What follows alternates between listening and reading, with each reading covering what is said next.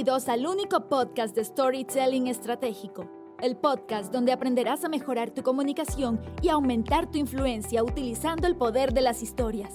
Y ahora contigo, César Castro. Muchas gracias y bienvenidos nuevamente acá a otro episodio más del podcast de Storytelling Estratégico. Gracias por estar compartiendo conmigo. Siempre te agradezco porque podría estar haciendo un millón de cosas y el hecho de que estés invirtiendo tu tiempo para o escuchar el podcast o estar viendo el podcast a través de YouTube, eh, me siento honrado, halagado de, de saber que tú quieres aprender y quieres desarrollar esta habilidad del storytelling estratégico. Y en este episodio ya número 44, voy a estar respondiendo una pregunta. Una pregunta que te diría que durante los últimos años fácilmente me la han hecho más de 20 veces. Una de las preguntas más comunes que me hacen a través de, redes sociales o que me escriben a través de mi canal de YouTube o que incluso me hacen cuando estoy haciendo mis talleres o, o mis cursos de storytelling estratégico. Y tiene que ver con memorizar o no memorizar una historia. Ahora, antes de entrar en esa materia, porque te quiero dejar igual esa pregunta dando vuelta, te quiero recordar que ahora en febrero, quedan ya pocos días, estamos finalizando enero, se van a abrir oficialmente las puertas del programa de certificación de Storytelling Mastery. Este programa, el, único programa que, que hacemos a través de la Academia Storytelling Estratégico, donde trabajo contigo, donde yo trabajo contigo por tres meses. Eh, es el programa de mentoría y de certificación para que tú te puedas transformar en un storyteller estratégico avanzado. Durante tres meses incluso vamos pasando por distintos niveles. Ah, el primer mes nivel principiante, segundo mes nivel intermedio y finalizamos ya en un nivel avanzado para personas, para profesionales, para emprendedores que quieren tener un dominio de, esta habilidad, que quieren poder hacer presentaciones o que quieren poder crear contenido o que quieren hacer charlas o conferencias utilizando el poder de las historias, ya que hablar bien en público y tener impacto con nuestros mensajes, gran parte tiene que ver con saber contar buenas historias. Y, me gusta aprovechar el tiempo acá al principio para recordarte porque este programa de Mastery solo lo abrimos dos veces al año y, es solo para 10 personas. Incluso postulan, eh, normalmente en cada generación tenemos más de 100 personas que postulan al programa y, y pasan por un primer filtro que es un contacto más por WhatsApp con un miembro de mi equipo. Y, desde esas personas que mi equipo después me dice están bien, bien interesadas, pasan a una segunda etapa donde van a tener una, llamada cortita conmigo, eh, porque finalmente soy yo el que tomo la decisión de quiénes son las 10 personas a, la cual le vamos a ofrecer un cupo para que puedan ser parte del Storytelling Mastery. Si te interesa esto, si tú quieres transformarte en un comunicador y un storyteller de excelencia, si el 2022 esa es una de tus metas, te, invito a poder eh, ingresar a, la lista de espera, porque esas son las personas que vamos a estar contactando, mi equipo, a través de, del WhatsApp. Eh, lo único que tienes que hacer es, ir a mi página web, www.cesarcastrob.com, y ahí va, a aparecer una pestaña que dice Mastery y, te va a llevar a la lista de espera, o puedes ir directo si, si pones www.cesarcastrob.com barra lista de espera. ¿okay? Barra lista de espera y nuevamente vas a ir directo a, una página donde ingresas tu, nombre, tu, teléfono, tu, creo que una pregunta que tienes que responder y ya después en base a eso mi equipo te va a estar contactando cuando abramos las puertas ya en, pocos días y, estemos dando inicio en marzo oficialmente a esta nueva generación, a estos 10 nuevos profesionales y emprendedores que quieren convertirse en storytellers estratégicos avanzados. Ojalá que esto seas tú, porque ahí nos podemos ver dentro del programa de Mastery. Em, y eso como primer anuncio importante porque como solo lo hacemos dos veces al año, me gusta con bombo y platillo avisar porque e, es un programa realmente de transformación. Las personas que han participado del Mastery en el pasado, el, año pasado hicimos tres generaciones y, y, todos me han dicho, su, testimonio del, del, Mastery es que fue transformacional para ellos. Y, muchos de ellos ahora están usando el storytelling en, en, sus presentaciones, algunos lo han usado para ascender en sus trabajos, para cambiarse de trabajo, otros lo usan para vender sus productos, sus servicios, otros lo están utilizando para hacer conferencias y charlas y talleres. Entonces la habilidad, una vez que la tienes dominada, eh, el uso y el impacto que va a poder tener en tu vida es 10, 20, 30, 50 veces eh, mayor a lo, a lo, que tú vas a invertir en esto.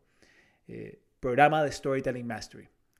Ahora, entremos en materia porque estás escuchando este episodio, episodio 44 ya, porque justamente te has hecho la pregunta o, o quizá querías hacerme la pregunta de ¿qué debo hacer? ¿Memorizar o no memorizar mi historia? Y fíjate que en todos los grupos que generalmente yo capacito, empresas o, grupos a través de mi academia, hay, como una división, ¿no? Hay un 50-50 en esto. Es un, tema medio controversial cuando uno le pregunta a la gente si, si deberían memorizar o no deberían memorizar sus historias. Porque hay, hay, un grupo de personas que, que me dicen, César, mira, a, mí, a mí no me gusta memorizar mi historia, me gusta que sea más espontáneo, más improvisado, porque, porque así puede fluir mucho más. Eh, o hay personas que dicen que, el simple hecho de, tener que memorizar algo o, tener que escribir, como que los, se le hace más difícil incluso. Y, entiendo ese grupo, incluso eh, por mucho tiempo estaba en ese grupo de que para mí era más fácil a veces nomás tener una idea general y, pararme y empezar a hablar y si uno tiene el poder de la palabra, tiene labia, la idea igual van a fluir y, y algo sale, ¿no? Y la gente generalmente te dice, oh, bien hecho. Pero hay otro grupo de personas que también dicen, César, ¿sabes qué? Cuando tengo que contar una historia o armar una presentación, necesito escribir literalmente palabra por palabra para asegurarme que, recuerde, porque si no mi mente se va en blanco o me pongo muy nervioso, nerviosa y, y me olvido lo que quería decir.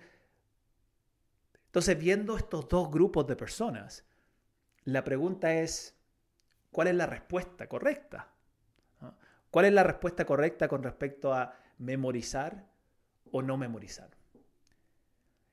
Y mi respuesta, que, después te voy a dar una, explicación y te voy a compartir incluso algunos pasos en base a la respuesta que te voy a dar, mi, mi respuesta de esto es que, como muchas cosas de la vida, hay, una, hay una línea gris no sé si esto es tan blanco y negro. Es como, creo que ambas posturas tienen, tienen razón, tienen parte de la razón. Y déjame explicarte, y para, y para explicarte por qué te digo esto, lo, quiero hacer a través de un ejemplo. Eh, te, quiero, te quiero explicar esto a través de un ejemplo. Y, es el ejemplo del, del diálisis. Eh, el diálisis. Uno dice, ¿qué, qué, estás hablando de diálisis, César? Si estoy acá en un podcast storytelling estratégico, ¿qué tiene que ver eso con, con el diálisis? ¿Qué, ¿Qué, es el diálisis? Quizás algunos ni saben. El diálisis es un proceso mediante el cual se extraen las toxinas o el exceso de agua o sal que hay en nuestra sangre. Normalmente se utiliza, se utiliza como una, una terapia renal eh, sustitutiva cuando las personas pierden la función renal se hacen un diálisis, que, es todo un proceso con, una máquina donde sacan sangre y tienen que pasar por un filtro para poder nuevamente extraer las toxinas y el exceso de, agua y sal para que después se meta la sangre de nuevo en su cuerpo ya purificada y, la sangre necesita estar limpia y purificada para poder oxigenar todo el cuerpo y para que funcione en su estado óptimo. Ahora, con el storytelling pasa algo similar. Y, quiero que me vayas siguiendo en este ejemplo que te estoy dando, porque si, nosotros comparamos, por ejemplo, la sangre con una historia, digamos que la historia es como la sangre de nuestro cuerpo, cuando la historia está en su estado inicial, que es, que es cuando está en nuestra cabeza, cuando la tenemos nomás ahí en la memoria, en el recuerdo, está llena de, de toxinas y cosas extra, ¿ok? Eh, muchos detalles, a veces poco foco, eh, a veces hay muchos mensajes que quiero comunicar a través de mi historia, o, a veces simplemente no, no, no, no, está todavía clara la historia, la tengo en la cabeza. Y mucha gente a veces me dice, no, tengo la, la historia acá en la cabeza. Y cuando después les pido que me la cuenten, empiezan a contar la historia y saltan para todos lados y se, extienden demasiado y, la historia no tiene ningún objetivo y, el mensaje es difuso. Entonces podríamos decir que en el estado inicial, cuando la historia está en nuestra cabeza, está llena de, esas toxinas ¿no? y, hay cosas extra que no deberían estar ahí. Y, tal como en el, en el diálisis, tenemos que también pasar nuestras historias por un proceso de, de filtración y limpieza. Normalmente en el diálisis se hace a través de una máquina que literalmente saca tu sangre, te la limpia y después la pone de vuelta en tu cuerpo. En el storytelling, este proceso de filtración o de limpieza le vamos a llamar los cuatro bosquejos. Hay cuatro bosquejos para poder sacar la historia, que vamos a decir que en su estado inicial está un poco contaminada y hay, mucho, hay mucha sal y mucha agua y cosas que no deberían estar. Y en su primer eh, etapa hay que sacar esa historia de nuestra cabeza. ¿Y cómo hacemos esto? Con el bosquejo número uno, porque recuerda que te dije que hay cuatro bosquejos. El bosquejo número uno, que es donde simplemente escribimos la historia. Y en esta primera etapa, en este primer bosquejo, es sacar la historia de tu cabeza y ponerla en un papel. Esto es como sacar la sangre contaminada. Eso es lo primero que uno tiene que hacer en el, proceso de diálisis, empezar a sacar la sangre que, que, viene contaminada porque el riñón no ha podido hacer su trabajo. Entonces el primer paso que tenemos que hacer nosotros es sacar la historia de nuestra cabeza y ponerla en un papel. Y ese es el primer bosquejo, es donde simplemente escribimos la historia. Una vez que la historia la, escribí, y, ojo, acá en esta primera etapa cuando escribo la historia, normalmente no le digo a la gente que tiene que, tener un límite de páginas, nada, es saca la historia como tú la recuerdas y escríbela. Y si eso es en una plana, dos planas, tres planas, escríbela como si, si se la estuvieras ojalá lo más conversacional posible, ¿no? que la historia cuando la escribas no estás escribiendo un capítulo del libro, sino que simplemente la estás sacando como si se la estuvieras contando a alguien. Después que ya escribes esa historia, el segundo bosquejo, aquí es donde el segundo bosquejo es estructurar tu historia. Entonces ahora ya la escribimos y ahora la vamos a empezar a estructurar. Ahora le vamos a poner el método cosa, para los que me han escuchado antes, el método COSA son los cuatro pasos para poder estructurar tu historia. Y esto sería como en el proceso de diálisis cuando sacan las toxinas, cuando sacan lo, sucio que venía. Cuando tú les pones estructura a la historia donde, donde incluso empiezas a filtrar qué es lo que se va a mantener dentro de la historia. Y, y empiezas a limpiar esa historia. Para pasar ahora al tercer bosquejo, que es embellecer tu historia. Y en el embellecer tu historia, aquí es donde nosotros le vamos a sacar los excesos. ¿okay? En el embellecer la historia es donde la vas puliendo, incluso le vas agregando elementos a tu historia que tú sabes que le van a dar más emocionalidad. Aquí en, en el embellecer la historia es donde ves, ves los diálogos de la historia, ves qué detalles va a mantener y cuáles va a sacar. Te haces la pregunta cómo le doy más vida a los personajes de mi historia. Te preguntas cómo le genero más drama. Te preguntas en esta etapa cómo levanto el humor. esta es la parte donde ya vas purificando la sangre. Esta es la parte donde vas purificando la historia. Y el cuarto bosquejo, en el cuarto bosquejo, es donde tú tienes que encarnar tu historia. Y encarnar la historia sería como ahora ya poner la sangre purificada de vuelta en tu cuerpo. Porque encarnar la historia es donde ahora tú la empiezas, después de haber hecho todo el proceso de escribirla, de estructurarla, de embellecerla, ahora es donde tú la empiezas a practicar. Aquí es donde tú nomás la empiezas a contar. Incluso mi sugerencia ahí es que, que, que, que te pares, que camines mientras la vas contando, porque mientras la vas contando y la vas practicando, y ahora en esta práctica la idea es que tú vayas contándola lo más natural posible, cada vez que tú la cuentas, la vas encarnando, la vas metiendo de vuelta en tu cabeza. Y la vas contando de la manera que ahora fluya naturalmente para ti, manteniendo obviamente esa estructura y manteniendo todos los elementos que embellecieron tu historia. Entonces fíjate, en los primeros tres bosquejos, tú vas de alguna forma memorizando la historia, porque cuando la escribes, después la estructuras, después tú la vas embelleciendo, tú cada vez que vas haciendo ese proceso vas memorizando la historia y vas memorizando los elementos importantes y las etapas importantes y, los detalles importantes. Y, y el último bosquejo, cuando tú ya lo vas encarnando, aquí es donde le vas poniendo más el elemento de la improvisación. Porque al encarnar la historia, la empiezas a contar con tus propias palabras y con tu propio estilo. Mi sugerencia incluso en esta etapa de encarnar es que tú te imagines que le estás contando la historia a un amigo o a una amiga. Para que te, te salga de manera conversacional. Y esto es súper importante. Cuando tú cuentas una historia, sea en una presentación, en una reunión, en una conversación, la idea es que la historia fluya y salga de manera conversacional, porque eso hace que tu historia genere mayor conexión y mayor cercanía. Entonces, como tú puedes escuchar si es que estás escuchando el podcast o como puedes ver si es que me estás viendo ahora a través de mi canal de YouTube, ambas posturas tienen su razón. Y ambas son importantes para poder llegar a tener la mejor historia estratégica. Entonces, escribe, estructura y embellece para poder memorizar y luego encarna para poder improvisar.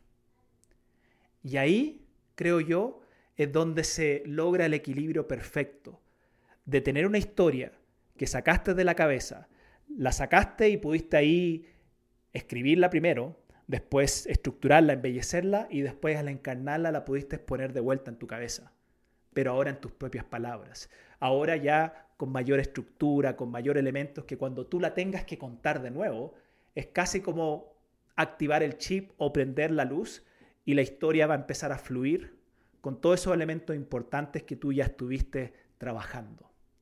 Ahí es donde la sangre, si que regresamos al diálisis, regresa, ¿no? Regresa al cuerpo ya limpia y purificada para que pueda cumplir su función.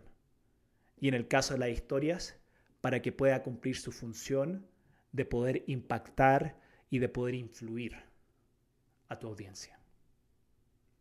Espero que esto te sirva, que te ayude, que entiendas de que hay una línea gris, ¿no? no es tan blanco y negro, de que ambas cosas memorizar especialmente al principio en el proceso de ir puliendo y perfeccionando es importante, pero también encarnar en el proceso de la práctica para que cuando cuentes tu historia igual fluya naturalmente y sea espontánea y se sienta espontánea para tu audiencia, para que ellos no te vean contando la historia y perciban o sientan que esto es algo memorizado y algo robótico, sino que Ojalá incluso sientan como que esta es la primera vez que la está contando. Pero wow, wow que la cuenta bien. Muchas gracias, muchas gracias por estar compartiendo conmigo de nuevo estos minutos eh, acá en el podcast Storytelling Estratégico. Recuerda nuevamente que ya en unos días más, al iniciar febrero, se van a abrir las puertas del programa Storytelling Mastery. Ojalá tú quieras ser parte de esto. Ojalá tú quieras ser parte de, este, de esta aventura y de esta transformación de tres meses donde vas a trabajar mano a mano, codo a codo, cabeza a cabeza conmigo. Es el único programa donde yo me dedico a mentorear a 10 personas para poder sacar el mejor storyteller que hay, hay, hay adentro. Sacar el mayor brillo que yo pueda sacar en esos tres meses contigo para que te conviertas en un gran comunicador o comunicadora y sobre todo en un excelente o una excelente storyteller estratégico. Muchas gracias nuevamente por haber compartido conmigo y nos vemos en el próximo episodio del podcast Storytelling Estratégico donde seguiré ayudándote a mejorar tu comunicación y aumentar drásticamente tu influencia utilizando el poder de las historias. Chao, chao.